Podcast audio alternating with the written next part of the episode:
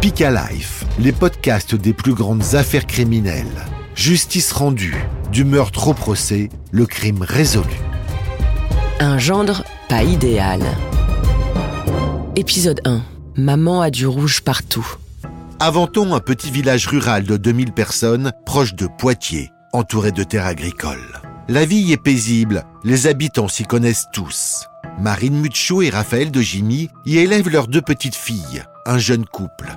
Tous semblent former une famille simple et sympathique, jusqu'au jour où Marine Mucho est retrouvée sauvagement assassinée dans leur pavillon.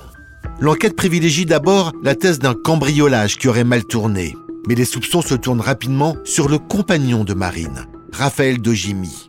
L'homme est-il l'auteur d'un féminicide? Ce couple semblait si solide aux yeux des autres. Son procès doit confirmer sa culpabilité. 12 janvier 2017. La foule se presse à l'entrée de la salle d'audience de la cour d'assises de Poitiers. Des proches de la victime, des curieux, pour une affaire qui a bouleversé toute une région. Le meurtre sauvage de Marine Muccio, une mère de famille de 25 ans, tuée de 40 coups de couteau. Dans le box des accusés, son compagnon, un jeune homme de 30 ans, aux allures de gendre idéal, Raphaël Dojimi un profil atypique aux antipodes de celui d'un tueur sanguinaire. Alors est-il réellement l'auteur de ce meurtre barbare? C'est incompréhensible compte tenu de sa personnalité, son caractère euh, non violent. Euh, vous avez vu la manière de s'exprimer, euh, posé, il ne monte pas le ton. Face à Raphaël Dojimi et son avocat, six jurés. Des citoyens ordinaires vont avoir la lourde tâche de trancher trois jours sous haute tension qui scelleront le sort de l'accusé pour le reste de sa vie. Il encourt la réclusion criminelle à perpétuité. Mais pour l'heure, un supplice pour lui comme pour les proches de la victime, l'énoncé des faits. Vous pouvez vous asseoir. Tout commence à Aventon, une petite commune située à 23 km de Poitiers, dans l'ouest de la France. Ce lundi 9 juin 2014, personne n'imagine un seul instant qu'un drame est en train de se dérouler au centre du village. Il est 20h. Une petite fille de 3 ans court seule dans la rue, terrorisée. Elle appelle à l'aide. Une petite fille arrive, euh, sortant de ce carrefour-là, elle est euh, quasiment nue. Elle porte sur elle juste sa petite culotte, des chaussures elle a des taches de sang sur elle, c'est assez, étrange. Et elle va traverser le carrefour, elle va aller par là, là-bas où se trouve son école.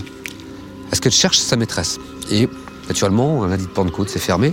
Elle revient sur ses pas, est totalement perdue. Et à un moment, elle s'approche de ce restaurant et euh, la restauratrice voit cette petite fille euh, à moitié nue, euh, avec du sang sur elle, et elle la recueille. La restauratrice comprend très vite qu'un événement dramatique vient de se dérouler elle me demandait où elle est ma maîtresse, où elle est ma maîtresse. Et moi, j'ai dit, tu es à l'école ici à 20 ans. Et elle me dit, oui, oui, je suis là. Je viens chercher ma maîtresse. Il faut que maman elle aille à l'hôpital. Elle a plein de rouge partout. La dame se rend compte que euh, la fillette a, vécu quelque chose de grave, on ne sait pas quoi. Et euh, du coup, elle se décide à appeler les gendarmes. À Poitiers, le signalement est immédiatement pris au sérieux. En urgence, une patrouille se rend sur place. Les enquêteurs récupèrent la fillette. Totalement paniquée, elle n'a que trois mots à la bouche, maman toute rouge. Des propos difficilement compréhensibles. Alors les gendarmes décident de la raccompagner jusqu'à son domicile, ce pavillon. Le fourgon arrive devant la maison et la petite fille euh, dit euh, aux gendarmes qui sont à l'intérieur ainsi qu'à la restauratrice Tiens, il y a mon papa qui est rentré. Effectivement, le papa est là, assis devant la porte d'entrée. Raphaël de Jimmy est hagard, incapable de prononcer le moindre mot il semble perdu. Les gendarmes pénètrent alors dans le pavillon sans se douter qu'ils vont découvrir une scène de crime. Ils vont constater immédiatement du désordre, du verre cassé, des tiroirs ouverts, le tout évoquant une scène de lutte, des traces de sang. Et au niveau de la cuisine, dissimulé par un tapis, il y a le corps de Marine Mussio. C'est la compagne de Raphaël Dojimi, la mère de leurs deux petites filles, elle est âgée de 25 ans. Son corps gît dans une mare de sang. Les gendarmes constatent son décès et se rendent compte d'emblée qu'il s'agit d'une affaire hors norme. Marine Mucho a été poignardée à plusieurs reprises. 40 coups de couteau au total. les enquêteurs sont effarés par la cruauté du mode opératoire. Ils interrogent aussitôt le compagnon de la victime pour tenter de comprendre. Mais Raphaël de Jimmy est sous le choc. Totalement abasourdi, il a du mal à répondre aux questions. À un moment, il fait un malaise. Euh, Il montre euh, un peu d'émotion en s'interrogeant, ne comprenant pas pourquoi sa femme a ainsi été victime de, de- de quelqu'un comme ça, euh, d'un meurtre aussi sanglant. Que s'est-il passé? Raphaël de Jimmy affirme qu'il s'est absenté et qu'il a retrouvé sa femme dans cet état à son retour. Vu le désordre dans la maison, les enquêteurs pensent alors à un cambriolage qui aurait mal tourné. Mais pourquoi un tel acharnement? 40 coups de couteau, plus avec des plaies qui sont plus ou moins profondes, de nombreux coups au visage et sur le haut du corps pour l'essentiel.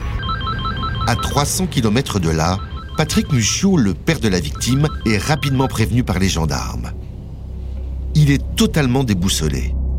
Il débarque en catastrophe à la morgue de Poitiers pour voir sa fille. Mais il est loin d'imaginer l'horreur qui l'attend. Le médecin légiste, quand j'étais à la mort, il me dit écoutez, si vous voulez l'embrasser, faut l'embrasser que sur un côté. Parce qu'elle avait toute, la, façade, le, nez carrément défoncé, les pommettes défoncées. Oh là là, je revois son visage. Marine a été victime d'un agresseur déterminé. Il ne lui a laissé aucune chance. Mais surtout, il a fait preuve d'une extrême violence. Alors que s'est-il passé dans ce pavillon? Un cambriolage qui aurait mal tourné Le face-à-face entre le voleur et une femme seule avec ses enfants Une hypothèse suggérée par le père de famille dévasté qui affirme avoir été absent ce jour-là. Dans cette affaire, les gendarmes vont devoir faire preuve de beaucoup de psychologie. À présent pour eux l'objectif, tenter de démêler le vrai du faux. Alors quels éléments seront mis à jour par l'enquête? Raphaël de Jimmy a-t-il dit toute la vérité sur son emploi du temps? Pour le savoir, écoutez le prochain épisode.